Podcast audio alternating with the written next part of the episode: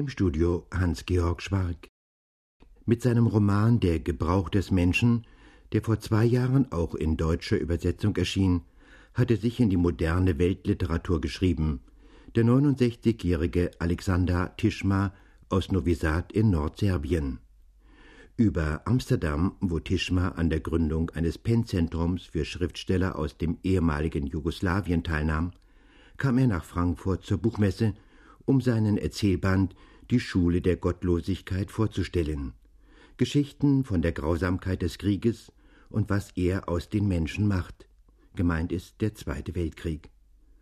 Alexander Tischmer, Sohn eines Serben und einer ungarisch-jüdischen Mutter, erzählte mir in Frankfurt aus seinem Leben und von seinen Büchern. Ich wohne schon ein Jahr in Frankreich. Ich, äh, ich bin ein Novisader, selbstverständlich, noch immer.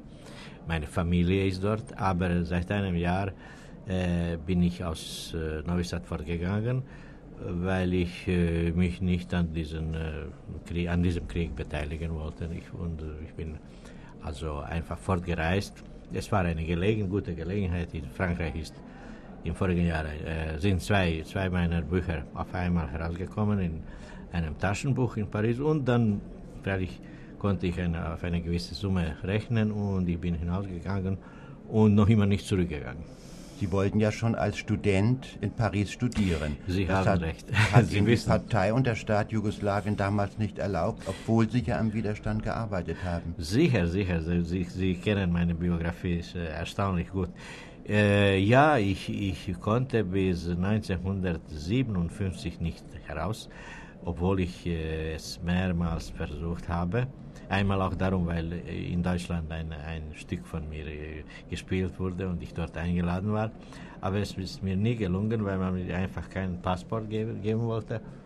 Und auch im 57 hat man mir nur darum dieses Passport gegeben, weil dann jedermann es bekommen hat. Einfach hat sich die, die, die Politik des Staates geändert und sie haben auf einmal entdeckt, dass es ein, äh, eine, eine, eine gute Sache sein wird, die Leute heraus, hinauszulassen und damit sie das Geld zu, nach Hause bringen, das, das westliche Geld. Herr Tischmer, Sie haben mit Ihrem Roman Der Ja. Gebrauch des Menschen und auch mit Ihrem neuen Erzählband, der jetzt zur Messe vorliegt, Die Schule der Gottlosigkeit, Ihrer nordserbischen Heimatstadt Novi Sad ja einen, einen Platz in der modernen Weltliteratur geschaffen.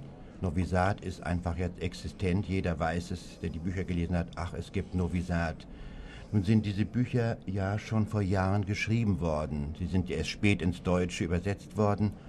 Werden Sie Novi Sad, das heutige Novi Sad, einmal schildern?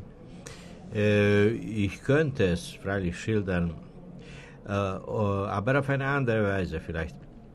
Nämlich in meinen, meinen Romanen und Erzählungen äh, hat Novi Sad doch eine, außer den Fakten äh, seiner, seiner, äh, seiner äh, Geografie und, äh, äh, und äh, so weiter, hat, auch, hat Novi Sad auch einen gewissen äh, literarischen Beigeschmack, vielleicht, vielleicht eben der, der Erbitterung wegen, der, wegen, dem, dem, wegen der Unmöglichkeit, Novi Sad zu verlassen.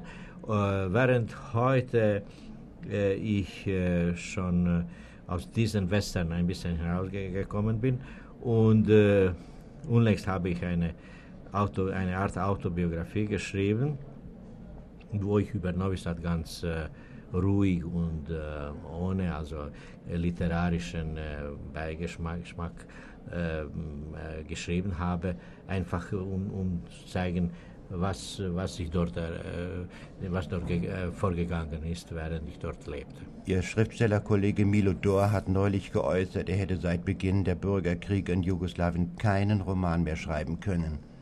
Ja, ich, äh, ich würde auch jetzt äh, keinen Roman schreiben, äh, wenn ich, auch wenn ich könnte. Ich glaube, ich glaube, das hängt nicht nur äh, also von, von dem Willen ab. Wirklich, äh, äh, die- diese, diese neue, diese neue äh, Kämpfe, die, die vorhanden sind, sie, sie verlangen jetzt einen, sie verlangen auch neue Menschen.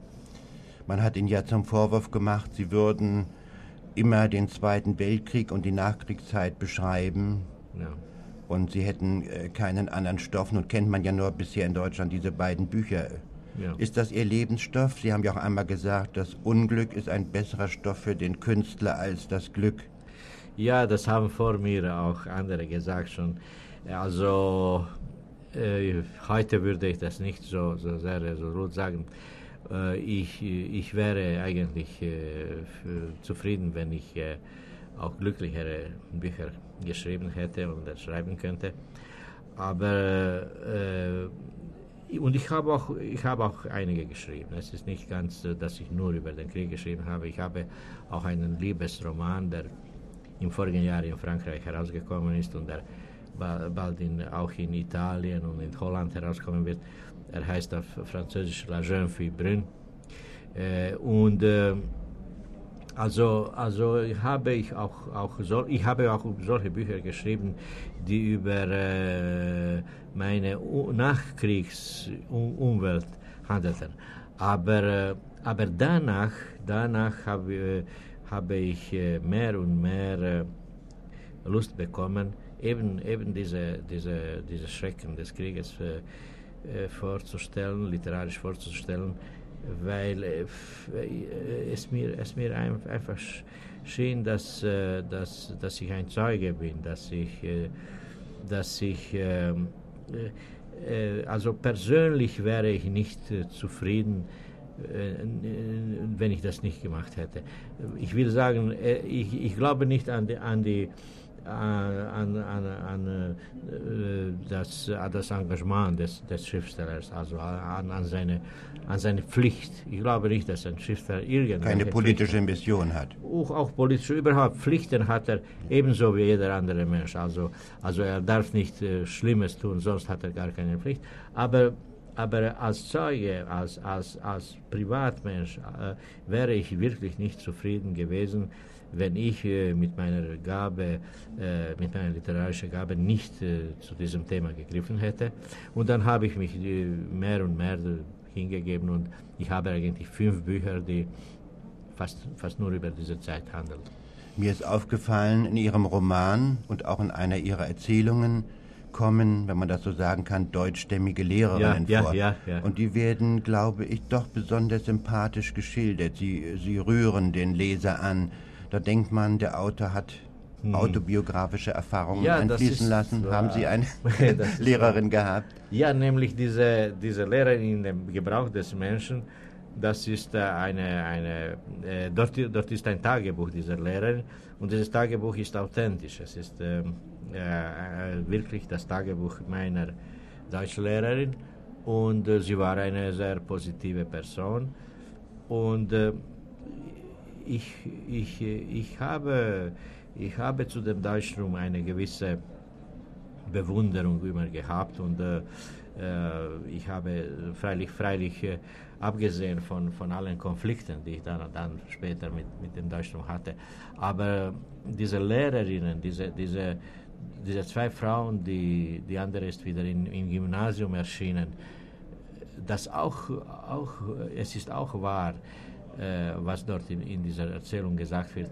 Sie hat wirklich äh, uns, äh, die, wir, die wir dann in einem okkupierten Stande waren, als okkupierte Menschen, sie hat uns geholfen, sie hat uns, sie, sie, hat, sie, hat, sie hat uns sich für, für uns geopfert, sie, hat, sie wollte uns äh, helfen, sie wollte uns lehren, sie wollte, sie wollte uns auch, sie hat uns äh, Privatstunden gegeben, äh, ohne, ohne, ohne, ohne Bezahlung, ohne allem. Also einfach wollte sie äh, in dieser schlimmen Atmosphäre eine, eine menschliche, menschliches, äh, menschliches äh, Zusammensein machen und sie hat, das ist ihr auch gelungen. Sie, sie blieb dann in Novi Sad, ich habe sie noch später gekannt und, und, und wir hatten auch viele Gespräche noch zusammen und sie war eine ausgezeichnete Person, die dann später ein Auto gekauft hat und herumfuhr in der Welt. Also eine moderne Frau, obwohl sie dann schon